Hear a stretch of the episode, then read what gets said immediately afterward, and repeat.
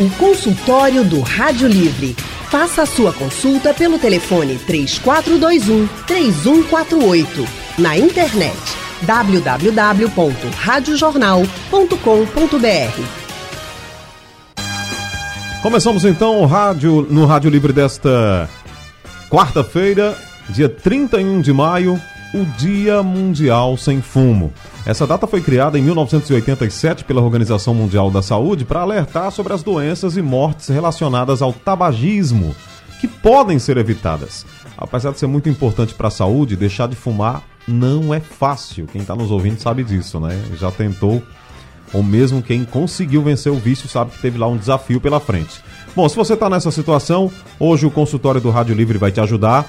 Nós estaremos aqui com a médica pneumologista Paula Mello, ela vai falar com a gente. Doutora Paula é pneumologista do Hospital Universitário Oswaldo Cruz, UPE, e preceptora da residência médica de pneumologia, atua também em clínica privada. Vai conversar com a gente já já, a doutora Paula, né? E quem está aqui no nosso lado para conversar com a gente agora já, já é a psicóloga Larissa Chacon. Doutora Larissa é psicóloga de base TCC, Terapia Cognitivo Comportamental, especialista em psicologia hospitalar e psicomotricidade. Doutora Larissa, boa tarde, muito obrigado aqui pela presença. Boa tarde, eu que agradeço a oportunidade de estar aqui falando. Muito bem, vamos começar, é, doutora Larissa, falando sobre a importância desse dia, né? Me parece que é um alerta mesmo, assim, para mexer com as pessoas sobre o dano que causa o fumo. É claro que é um vício, né? Que é desafiador você vencê-lo, mas é uma forma de dizer para essas pessoas, ó, isso aqui vai te causar algum problema, um malefício para a tua saúde, né? Sim, é, todo vício ele causa um malefício para a saúde, né? E, e, a gente ter esse dia, poder parar especificamente para ser um dia de alerta, né? Para ser um dia é, em que as pessoas se voltam os olhares para isso, apesar de é, o importante seria que a gente olhasse para isso todos os dias, uhum. né? Porque as pessoas que, que têm um vício aí no cigarro ou qualquer outro vício são, são pessoas que precisam de um olhar que, que é um olhar diário. Né? Mas a gente conseguir parar pelo menos um diazinho no ano é, com esse olhar mais específico é muito importante porque existem já todas as campanhas né, é, feitas pela OMS justamente para tratar esses malefícios. É, doutora Larissa, tem gente que fuma pouco Uhum. Tem gente que fuma muito.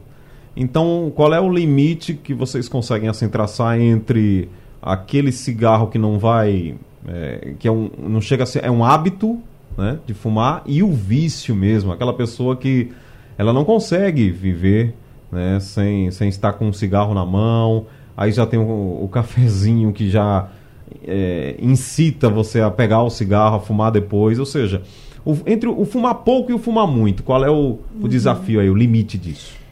Na verdade, entre o fumar pouco e o fumar muito, não existe um limite. Você se torna um viciado da mesma forma, né? Porque o que acontece com o vício é, é que você ele ativa uma parte do cérebro né, que é ativado por um transmissor chamado neurotransmissor chamado dopamina. E quando ele ativa essa parte do cérebro, é, é a mesma parte do cérebro que, por exemplo, a cocaína ela ativa, né? Então a nicotina ela tem essa capacidade de ativar. Só que é, ela ativa de uma forma muito, muito rápida. O efeito é muito rápido no cérebro. Então você acaba sempre querendo mais. Né? Então não tem isso de fumar pouco ou fumar muito. Ou seja, quem acha que fuma pouco um dia vai acabar fumando muito, é isso? Provavelmente. Há, há uma tendência. Isso. Eu me lembro que tinha naquela, naqueles receituários antigos dos médicos, né? O primeiro cigarro é um passo para o vício. Isso. É mais ou menos isso, né? Você fuma um cigarro, ah, eu só fumo um cigarro. Amanhã você vai fumar um mais um, depois vai fumar um mais um. Mais um, mais, mais um. É. Por que isso? Porque quando se fuma, né? Quando a gente ativa essas, essas áreas do cérebro, é, são prazeres pequenos, uhum. né? E esses prazeres pequenos, eles são de forma muito rápida e eles também vão embora muito rápido. Então você quer sempre mais. O corpo passa a, a necessitar, né? Essa, essa substância. E aí você vai querendo sempre mais. É a mesma coisa que um doce, né? Quando você come um doce, você você não sente um prazer momentâneo e aí você às vezes quer repetir o doce, né? E uhum. você vai uhum. querer mais. A mesma coisa acontece com o cigarro, com a nicotina e com outras substâncias. Álcool? Também. Também, né? Bastante. Bom, já tem aqui uma pergunta é, de um ouvinte nosso. Ele diz que tem 39 anos, fuma há 23. Se fizer uma conta aí bem jovem, ele já estava fumando, né? É, ele diz, no momento, em média, fumo 50 cigarros por dia. Nossa. Se eu tiver estressado, chego a fumar 70. Meu Deus do céu, 50 cigarros por dia. Como eu faço para parar? Aí ele diz, à noite a minha respiração falha, parece que eu vou morrer. E isso é normal. Eu Uhum. tento, mas não consigo. Aí a gente já vai para aquele outro momento, né, doutora Larissa, que é tentar e não conseguir. Né? Uhum. Qual é o desafio maior realmente de largar esse vício? Bom, para conseguir parar de fumar, né? Para conseguir parar o vício, largar o vício, primeiro a gente tem que entender o que é que me traz para esse vício, né? Porque um vício ele não se instala do nada, tá? Então, é, sempre que um vício ele ocorre, a gente tem um hábito de fazer algo repetidamente, que é aquilo, como eu falei anteriormente, que vai te trazer um prazer, certo? É, mas isso acontece porque a gente precisa é, de uma fuga, né? Geralmente esse vício ele está escondendo alguma falta, alguma necessidade aí emocional. E aí o vício ele se torna uma muleta emocional para você. Então às vezes o vício, o cigarro ele pode ser a tua companhia, ele pode ser o teu local de autossuficiência, né? Ele pode ter a ver com a tua autoconfiança. Então, a- o primeiro caminho, né? A primeira coisa é você entender o que é que tem por trás desse vício, o que é que te faz fumar tanto, né? Para esse para esse ouvinte que mandou essa pergunta, né? Sim. Que fuma em excesso, ele precisa ter essa compreensão do que é que faz ele fumar tanto, por que é que ele está ali, qual é a muleta emocional que está acontecendo com ele, né? Naquele momento, naquela situação. E aí, depois disso, claro, procurar uma ajuda profissional. É, é importante que ele seja acompanhado por um psicólogo, porque aí o psicólogo vai dar um encaminhamento para ele nesse entendimento, nesse autoconhecimento, para ele entender que muleta emocional é essa. É, e também a ajuda de um psiquiatra. E no caso dele, como ele já está sentindo a respiração falhar à noite, é importante, aí eu deixo para a nossa colega, a doutora pneumologista, é, que é importante essa parte que ele seja realmente acompanhado por profissionais que entendam e que saibam conduzir isso da melhor forma. Agora, doutora, é, veja, num caso desse, 50 cigarros, ele chega a fumar 70.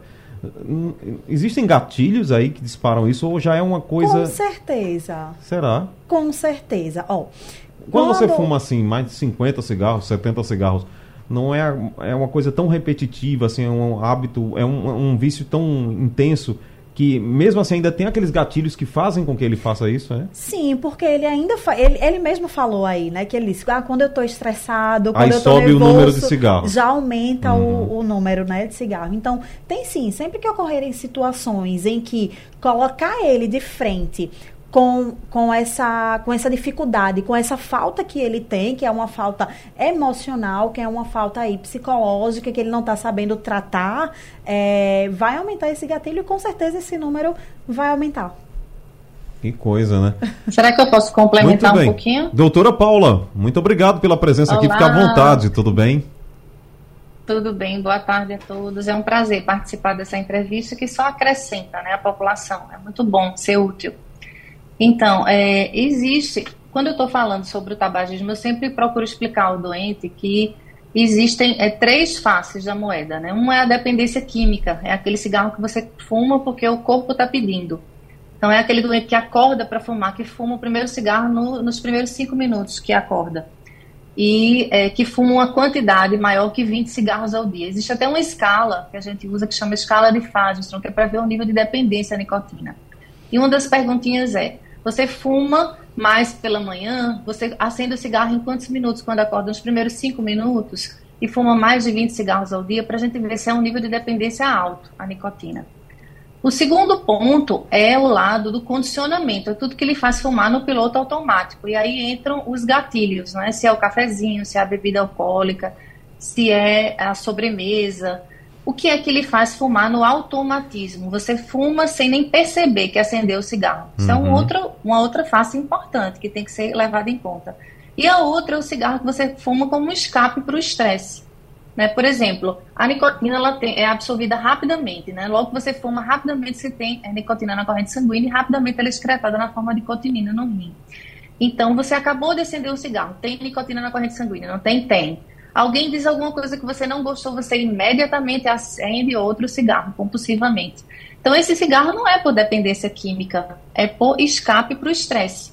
Então, é importante o paciente entender que existem esses três lados para que ele não fique é, achando que tomando uma medicação, por exemplo, que vai tratar muito bem da dependência química, do lado químico, do lado de neurotransmissor, que ele vai conseguir se libertar do cigarro, porque tem esses outros lados que ele precisa tratar.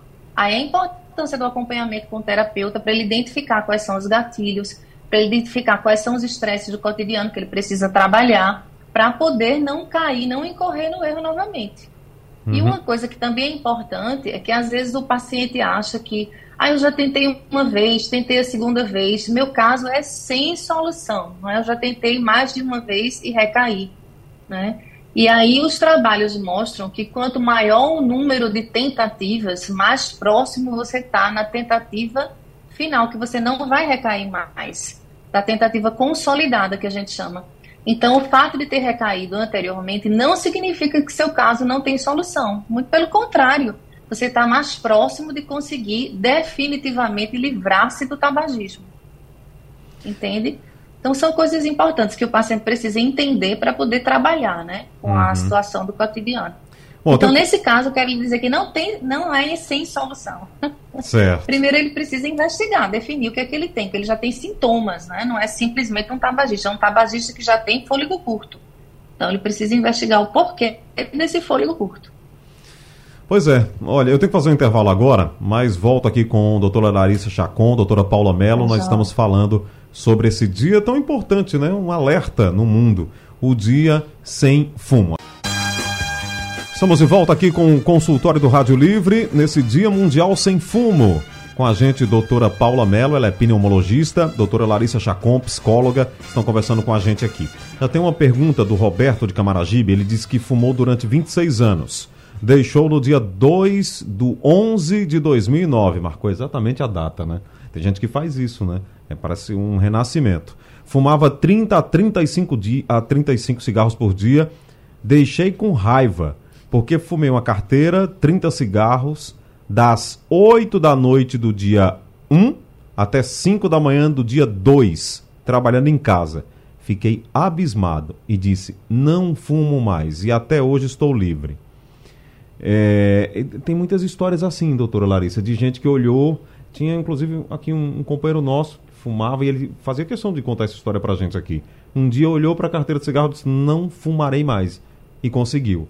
Esse aí é um, é um ponto fora da curva para quem está tentando deixar de fumar ou é um, uma coisa que pode acontecer? De repente você olha ali e se livra desse vício dessa forma, doutora?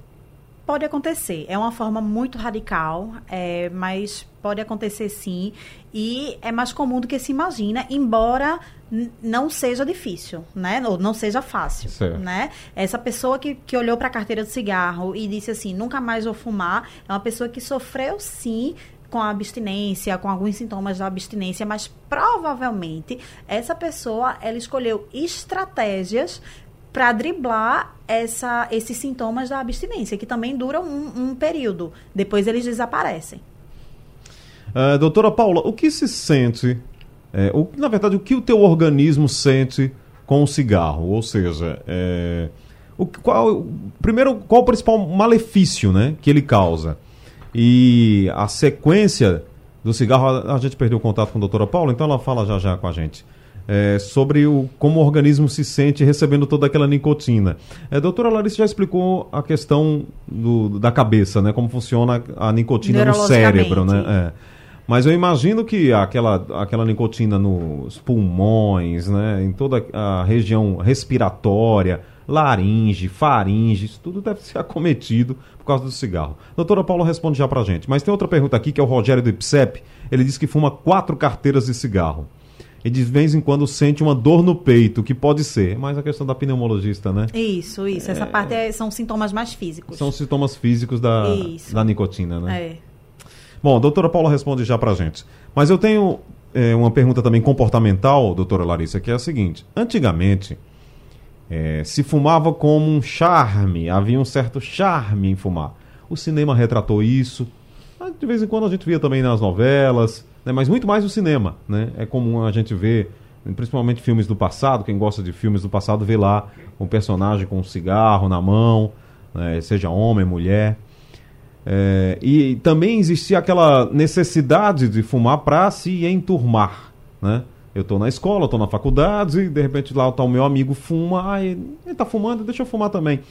Como é que é isso, essa, essa relação com o cigarro nasce como, né? essa coisa do, do charmoso, entre aspas, isso já não, não existe mais, como é que a psicologia lida com isso? É, hoje em dia não é mais charmoso fumar, né? É, o, o marketing, né? A, a, parte de saúde, a OMS em cima, né? Com muitas, é, muitas campanhas. Então, hoje em dia, não, não é mais charmoso Até a, a, própria carteira assusta, né? Isso. Foi feita para isso, né? Isso, mas assim, como a gente dá entrada, né? Como é, como é que é a porta de entrada, geralmente, é na adolescência. Existem duas formas, certo?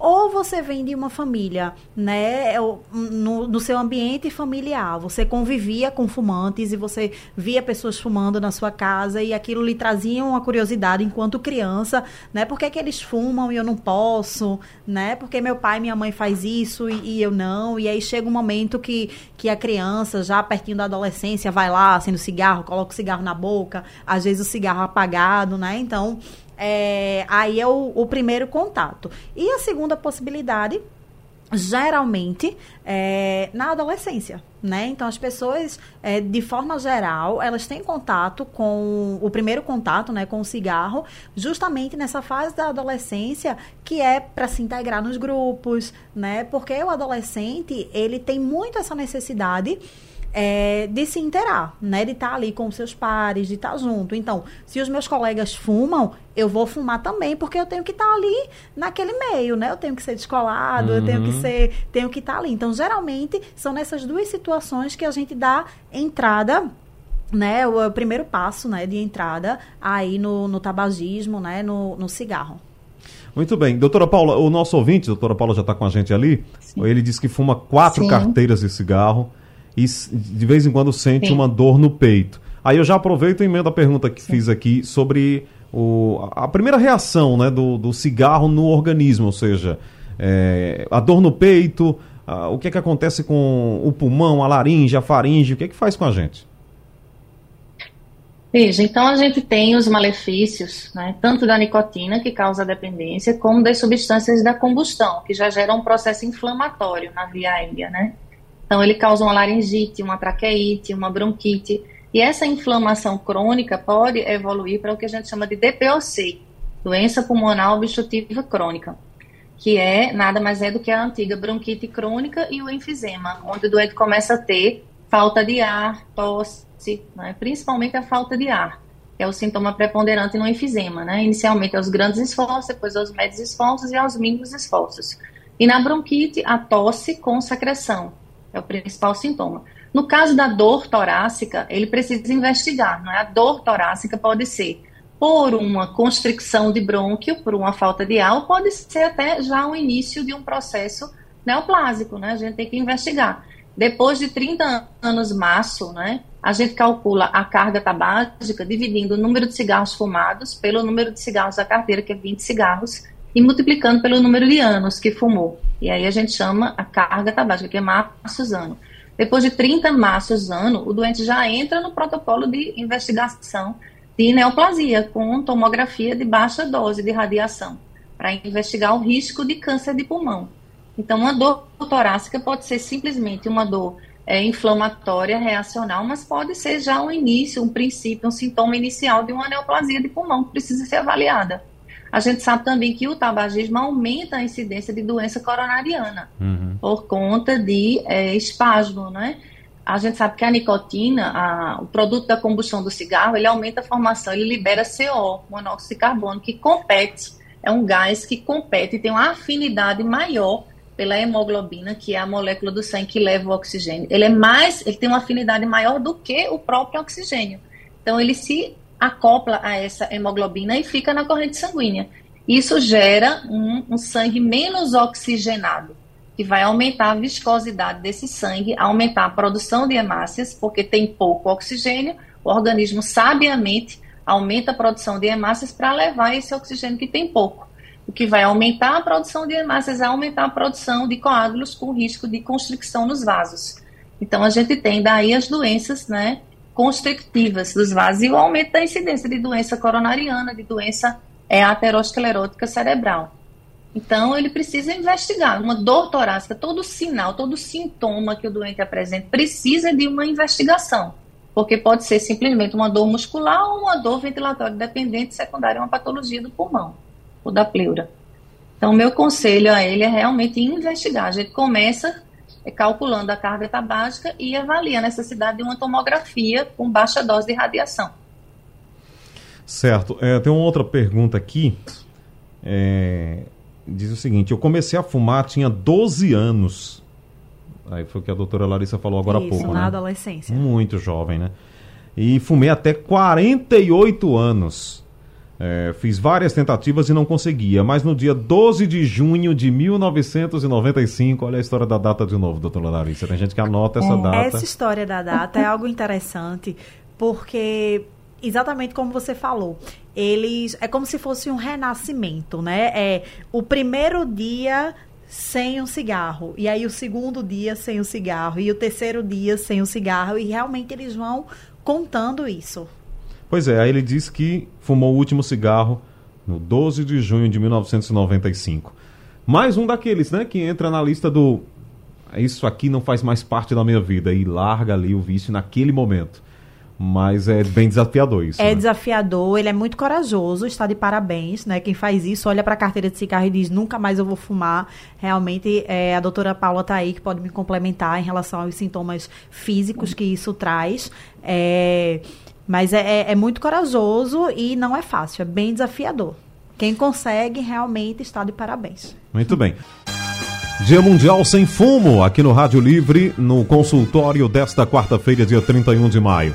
A gente está conversando com a doutora Paula Mello, pneumologista, doutora Larissa Chacon, psicóloga, e falando sobre esse vício terrível, né? A gente já tem relatado aqui desde o começo do programa como as pessoas sofrem ou sofreram com esse vício. É, doutora Larissa levantou aqui um tema muito interessante no intervalo que vale a pena a gente falar, que é o fumante passivo, doutora Paula. Né? Aquela pessoa que convive Sim. com alguém que fuma, né? Qual, qual o problema disso tudo? O que é que causa? Então, é, a- o fumante passivo é aquela pessoa que está no ambiente onde alguém fuma, principalmente em ambientes fechados, e ele inala a fumaça da- do fumante ativo. Então, a gente sabe que o risco é maior do que a população geral não fumante, não exposta à fumaça do cigarro, a também ter doença é, cerebrovascular, doença coronariana e até o risco de é, câncer, né? A gente tem alguns casos lá no Oswaldo Cruz de pessoas que nunca fumaram, mas que conviveram com fumantes e que têm doença pulmonar obstrutiva crônica, bronquite e enfisema, secundária à inalação da fumaça do, do companheiro, muitas vezes, que fumava na casa, no quarto. E aí eles nunca fumaram, mas pagaram o preço do- de quem fumou, né? É, em relação ao tabagismo passivo, existe sempre um fator confundidor. As pessoas acham que o tabagista passivo tem mais doença do que o ativo. Na verdade, quem tem mais doença realmente é o ativo. Uhum. Mas o passivo, ele tem doença quando a gente compara com a população não exposta, não é? A população não exposta à fumaça do cigarro. E aí a incidência é, passa a ser alta, viu, em pessoas que convivem com fumantes, principalmente no mesmo domicílio, né? E é uma coisa interessante que às vezes o doente acha que pe- pelo fato dele não tragar, ele não ele está isento de ter doença pulmonar. É uma coisa que a gente sempre lembra, olha, se o fato de não tragar a fumaça o isentasse de doença, não existia doença no tabagista passivo. Não é verdade? Porque o tabagista passivo não traga a fumaça do ativo. Uhum. Então, as pessoas sempre confundem isso. O fato de não tragar não exime de doença. A fumaça é inalada e uma parte é aspirada, do mesmo jeito, a fumaça que está no ambiente, fumaça do cigarro. Então, o tabagista passivo, ele também é vulnerável a ter as doenças, né? A gente encontra num percentual até relativamente grande e valoriza. Como fator de exposição o tabagismo passivo. Às vezes, exposição ocupacional também, mas a gente encontra num percentual grande a exposição no domicílio. Muito bem. Doutora Larissa, eu não sei se vocês têm dados né, que acompanham tão, esse assunto tão de perto sobre é, o número de fumantes, se cai, se se mantém. Mas eh, eu me lembro que na Europa ainda se fuma muito. Já estive lá né, e vi que realmente as pessoas fumam muito, mas muito mesmo.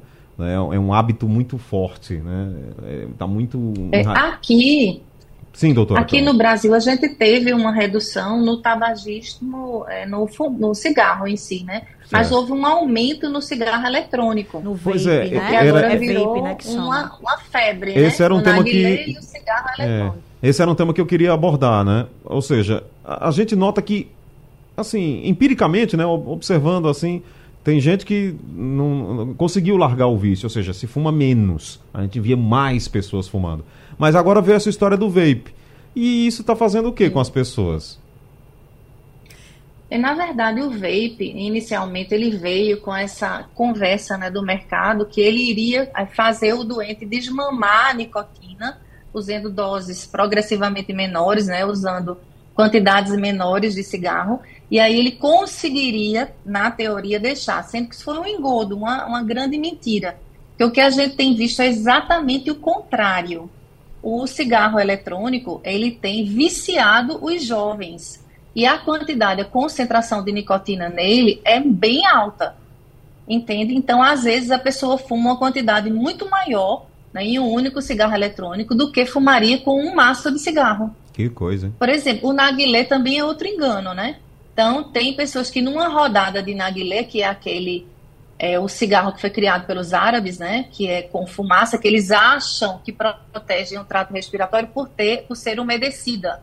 E aquele, o vapor não, não filtra absolutamente nada, muito pelo contrário. Ele umedece a fumaça e aí facilita, aumenta o número de aspirações.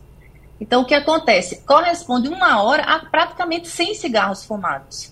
Então, acaba que o cigarro eletrônico e o narguilé faz com que o jovem fume uma quantidade muito maior. E a grande maioria dos trabalhos mostram que eles começam com o cigarro eletrônico e terminam viciando no cigarro normal, no cigarro convencional.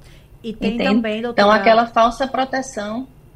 Tem também, Sim, doutora, a, a questão da dele continuar ali no hábito, porque existe a possibilidade Isso. de eu vou para um local, hoje em dia os locais fechados não aceitam cigarro, né? Então eu vou para um local fechado e aí, como eu não posso levar o meu cigarro, eu levo o, o vape, né? É, e também Isso. ser a porta de entrada entre os jovens para um cigarro normal, como a doutora Paula falou. Isso. Ele mantém, na verdade, Exatamente. ele é uma manutenção de um hábito que vai se tornar um vício. E eu acho que o vape. E muitas vezes. O vape está trazendo também as pessoas para aquilo que a gente para que se fazia no passado, que a gente já falou aqui enturmar, né? O isso. jovem. Isso. Tô, tô, me sentindo descolado, é tô me descolado. sentindo com o vape que é bonitinho, que é moderninho, é o, vape, é o da moda. Né? Porque o vape, quando ele começou a ser comercializado aqui no Brasil, ele era. Ele tinha que vir de fora, né? Então não, não tinha isso aqui. Isso. E aí os jovens que tinham acesso àquilo eram os jovens descolados uhum. e tudo mais, né? Então é, é bem por esse caminho. E hoje em dia a indústria já viu, não é, que é uma classe vulnerável, que eles já começaram a colocar com iluminação, com fragrâncias diferentes, Sim. aromatizados com sabores diferentes. Então isso tudo chama a atenção da juventude, não é? E a gente, e é uma outra coisa, um outro perigo é que a gente sabe que quanto mais jovem começa a fumar, mais difícil é deixar. Então, a taxa de cessação do tabagismo é muito é, digamos assim, mais frustra no, no que se iniciou com menos de 13 anos do que o que se iniciou após os 17 anos. Então tem esse detalhe, quanto mais cedo você inicia, maior a probabilidade de você se manter fumando na idade adulta. Então a gente já começa a ver doença nos jovens e uma, um volume né, de, é, digamos assim, de vício muito maior nos adultos que começaram a fumar mais cedo. E agora essa juventude, a gente vê adolescentes. Eu nunca vi na vida adolescentes fumando numa frequência tão intensa como eu tenho visto atualmente. E muitas vezes eles não têm o discernimento, eles não sabem que existe, por exemplo, nicotina, que alguns desses vapes já têm algumas substâncias tóxicas, como benzeno, como metal pesado, entende? Como tem no cigarro. Então, eles acham que o vape é absolutamente inocente. Né? Acham até que não tem nicotina. Você acredita que tem jovens que usam vape com a ilusão que é água é, é, em forma de fumaça, simplesmente com, com aromatizante? Não tem noção de que tem nicotina. Então, é, é sério, né, um modismo bem perigoso. Estão achando que é legal, né? Estou ficando num, assim, descolado, né? Mas não sabe do tamanho do malefício que aquilo está tá causando, né? Quer dizer, é, um, é mais um vício, é mais um problema para ser combatido. Aliás, é uma pena que o, o cigarro tenha avançado para os seus afins, né? Para os seus é, cigarros e, e outros, né? É a Ou modernidade, seja, né? É. O ser humano ele vai tendo essa necessidade né, de ter suas muletas Cigarros e suas ramificações, é, vapes. É, é. é, triste isso, né, doutora? É, aí é a necessidade do ser humano, né? O ser humano ele vai tendo as suas necessidades físicas e emocionais e ele vai buscando é, as suas muletas emocionais nessas áreas afins, né? Uhum. É, eu queria retomar, a gente ainda tem um tempinho? Sim, temos. Eu queria retomar é, o que a doutora Paula falou sobre os fumantes passivos, quando a gente fala aí de uma residência onde tem vários fumantes. E aí eu vou trazer isso para a família, né? É, se por acaso eu sou uma mãe, né? Você é uma, uma mãe ou um pai que é fumante e você tem uma criança em casa, é, essa criança ela vai aprender muito com o seu exemplo. Então, a probabilidade de você estar tá criando um fumante... A repetição, A né? repetição, né? ela é muito grande, hum. né? É, é, lógico que não é uma regra, né? Mas a probabilidade, ela é muito grande. Então, é, é importante que o fumante, quando ele quer, quer parar de fumar, quando ele toma essa decisão, ele vai precisar buscar aí estratégias para sustentar a sua decisão. E uma dessas, dessas estratégias pode ser esse pensamento né? O que, é que eu estou deixando aqui para o meu filho, né? É, é, a, a doutora Paula falou sobre as probabilidades aí das doenças de um fumante passivo. E aí tem toda essa questão da estruturação e do desenvolvimento dessa criança enquanto ser humano. Então, olhe para o seu filho, né? Olhe para as pessoas que convivem com você e, e pense como você está administrando isso, como é que você está influenciando né, a vida dessas pessoas. Muito bom. Gente, o tema, o tema é ótimo, no sentido da gente divulgar, combater né, e esclarecer as pessoas. E acho que vocês deram realmente uma contribuição muito grande aqui nesse dia especial, que é o Dia Mundial Sem Fumo. Queria agradecer, doutora Larissa Chacon, pela presença aqui e por ter contribuído aqui com o nosso debate para a gente mostrar para as pessoas que isso realmente é um grande mal, doutora. Obrigado. Obrigada, eu que agradeço e que a gente possa ter mais dias assim, né? De, de olhar com carinho para esse tema. Doutora Paula Mello, muito obrigado também pela contribuição, uma participação muito importante e que o cigarro seja que o cigarro seja cada vez mais debatido e menos usado, né, doutora? Isso. Isso. Hoje em dia, é só uma mensagem final, que a gente tem recursos, é, tanto medicamentosos como terapia comportamental, que são muito eficazes. Então, não desanime, procure ajuda. E que é, a mensagem que eu quero deixar é que nunca, nunca é cedo demais, nem é tarde demais para parar de fumar. Então, sempre é o momento exato. Pense que hoje é o dia. Defina o seu dia D, como a gente teve tantos exemplos de pessoas bem-sucedidas com o dia D foi o dia da cessação, não é? E é, vá em frente, procure uma ajuda e você vai conseguir. Isso, lembrar que vocês não estão sozinhos, né? E que existem profissionais que podem ajudá-los aí nesse caminho. Muito obrigado. Com a doutora Larissa e doutora Paula, eu fecho aqui o consultório e também o Rádio Livre de hoje. O programa teve a produção de Gabriela Bento, trabalhos técnicos de Big Alves e Sandro Garrido, Val Melo ali no apoio com a gente, como sempre, e a coordenação de jornalismo é de Vitor Tavares, com direção de Mônica Carvalho. Sugestão ou comentário sobre o programa que você acaba de ouvir, envie para o nosso WhatsApp 99147 8520.